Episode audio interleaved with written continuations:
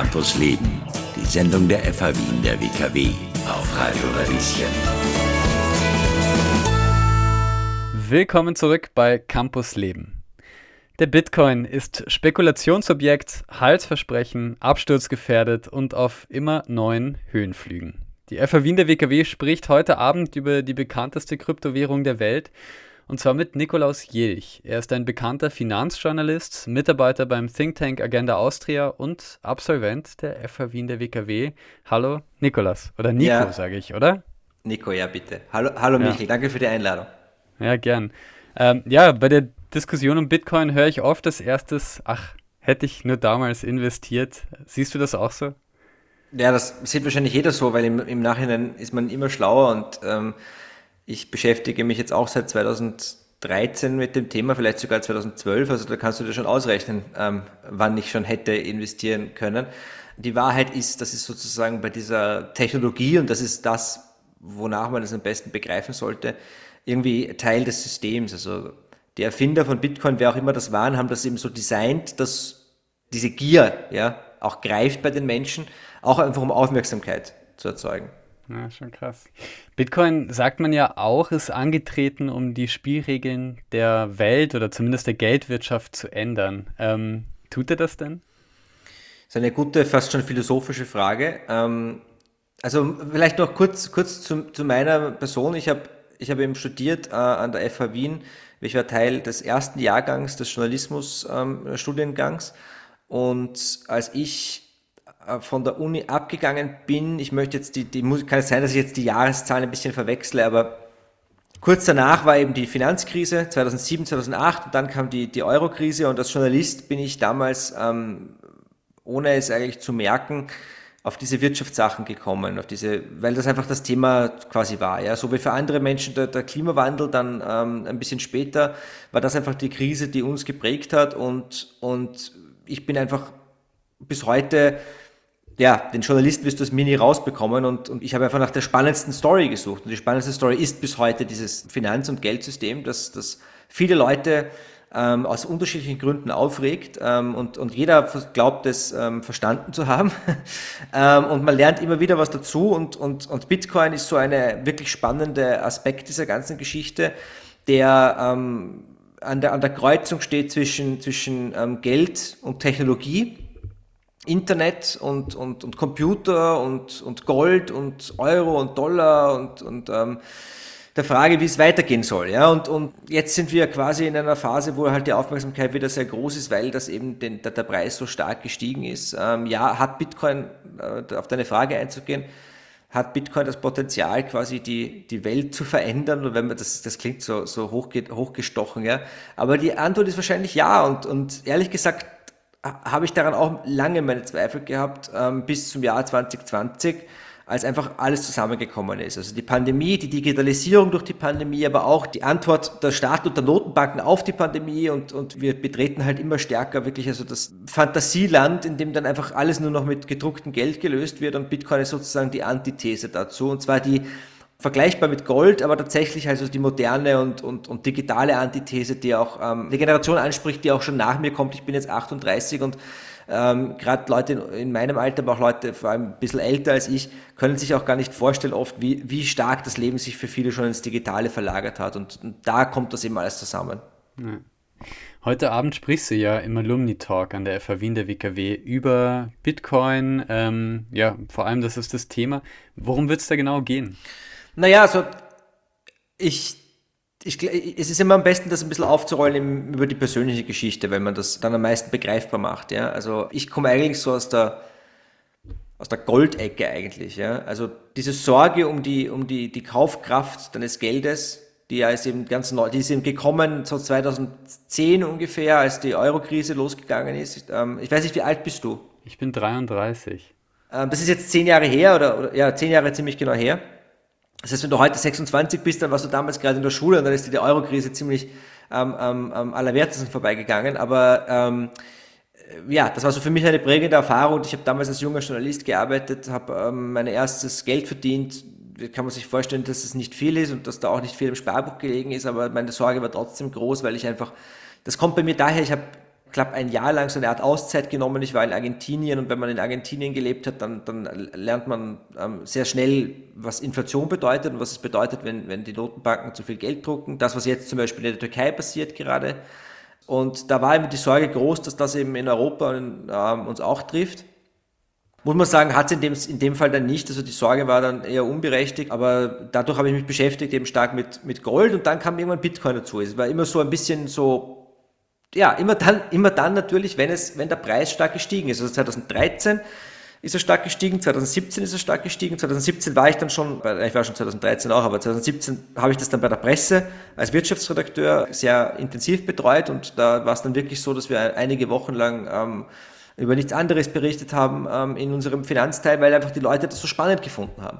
Und dann ist die Blase geplatzt und dann kamen die, die Dinge, die, die Schattenseiten dieser Geschichte auch ähm, dann haben wir uns äh, fast ein Jahr lang mit einem, mit einem Pyramidenspiel, einem Betrugssystem beschäftigt, das, das rund um, um Bitcoin, das eigentlich rund um die Erzählung von Bitcoin aufgebaut wurde und wo die Leute abgezockt wurden. Also das ist die Schattenseite. Ja. Aber da sieht man schon, also da, das ist halt, ja, in dieser verrückten Welt, in der wir heute leben, und es ist wirklich eine verrückte Welt, ist das einfach eine Technologie, die, die für Aufmerksamkeit sorgt. Und heute erst wieder ist um, JP Morgan, also heute ist um drei Tage vor dem Talk, ähm, ist JP Morgan jetzt auch noch ins Thema eingestiegen. Also immer mehr bekannte Namen wollen sozusagen ein Stück des Kuchens abhaben und Elon Musk hat Bitcoin gekauft für Tesla. Das hätte sich niemand erwartet vor, vor drei Jahren. Okay. Oder vier Jahren. Und worüber sprichst du dann äh, am Abend?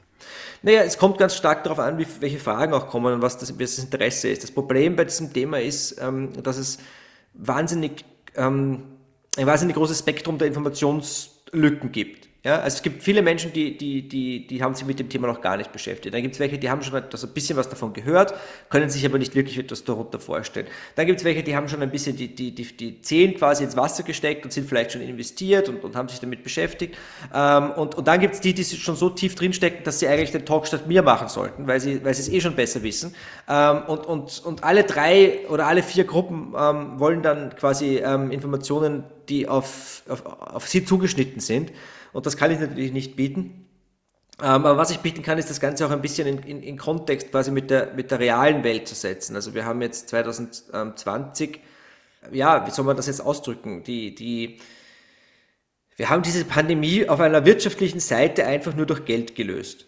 Ja, ähm, und zwar sowohl auf nationaler als auch auf internationaler, ähm, auf supranationaler, auf allen Ebenen. Ja, auf Regierungsebene, auf, auf Notenbankebene und was heißt das durch Geld gelöst? Am Ende des Tages heißt das, in unserem System, in dem wir heute leben, haben wir tatsächlich das Geld einfach gedruckt. Ja?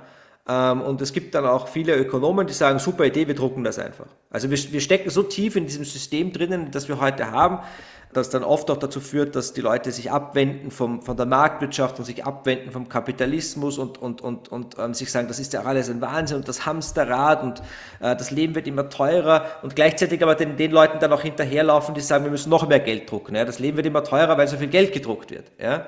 Ähm, und das Wohnungen wird so teuer, weil, weil so viel Geld gedruckt wird, weil die Zinsen so niedrig sind. Also wir nutzen quasi unsere Währungen als Ventil für diese Probleme. Das kann man gut oder schlecht finden, es ist das, was wir tun. Die Menschen, die Geld haben, wissen das schon länger ähm, und haben deswegen auch schon nach 2008, obwohl damals das Finanzsystem eigentlich fast zusammengebrochen ist, ganz stark investiert in, in Aktien, in Immobilien, in Gold, das auch stark gestiegen ist seitdem nochmal. Ähm, und, und Bitcoin ist quasi die extremste Form der Antwort, also eine Art, die Basis eines komplett neuen Finanzsystems eigentlich. Hm.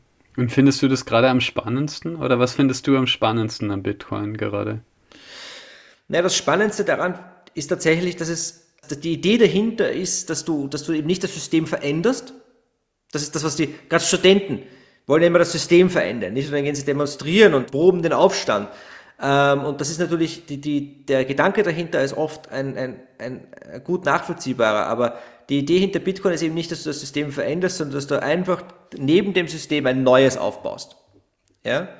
Ähm, und eine Alternative bietest für, für die Menschen. Und tatsächlich, also wenn du es durchdenkst, ist es schon faszinierend, weil da hast du, du musst das vergleichen, also das Geld, das wir verdienen, das Geld, mit dem wir unser Leben bestreiten, der Euro, ist jetzt im Vergleich mit anderen, mit anderen Währungen eh noch eine gute Währung, ähm, aber er ist dazu designt, ständig an Wert zu verlieren. Das ist die Idee. Ja? Ähm, 2% Inflation bedeuten, dass du nach 35 Jahren deine Kaufkraft halbierst oder dass die Preise äh, sich verdoppelt haben. Ja? Also, und Bitcoin ist das Gegenteil. Bitcoin ist ein, ein, ein Geld, das eben aufgrund seiner Programmierung, aufgrund der Software, die dafür entworfen wurde, ähm, eine, eine perfekte Knappheit hat. Das heißt, es gibt eben nur 21 Millionen Stück. Das ist die Idee dahinter.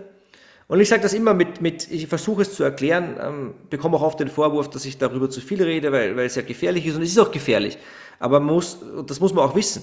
Aber, aber darüber deswegen nicht zu reden, ist, ist Unsinn. Es ist eine neue Technologie, die, die das Potenzial hat, so revolutionär zu sein für unser Leben wie das Internet, wenn nicht sogar mehr. Weil sie tatsächlich das, das Geldsystem auf den Kopf stellt.